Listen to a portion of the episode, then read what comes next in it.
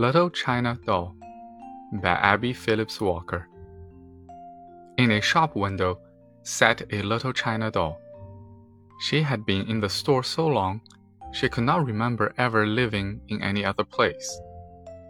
Long, long ago, there were other China dolls. But one by one, some little girl had carried them away, and she was left alone. China doll had black painted hair and big, staring eyes, and her lips and cheeks were very red. Her body was filled with sawdust, and her hands and arms to the elbow were china, as were her feet and legs to her knees.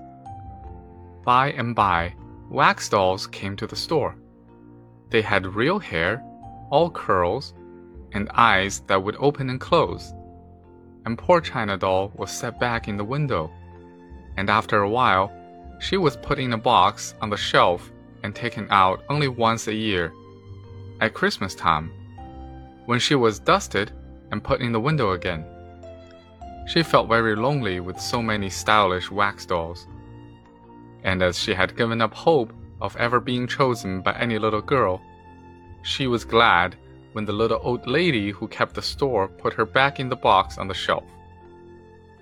At last, there came a time when the children no longer came to the store, but went to the big city for their toys. And China Doll and the little old storekeeper grew old together.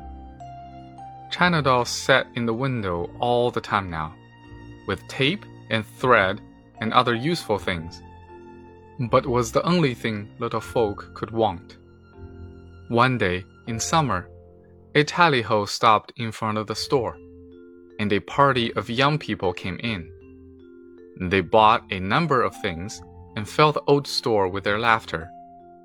Suddenly, the prettiest girl reached into the window and took out China Doll. Oh, you dear, quaint little doll, she said. My grandmother has one just like this, girls, and I have asked her many times to give it to me to make a French pincushion. But she will not let me have it. Oh, how China Doll's heart beat. Could it be true that she was going at last? Yes, the pretty girl bought her and took her away on the tally-ho.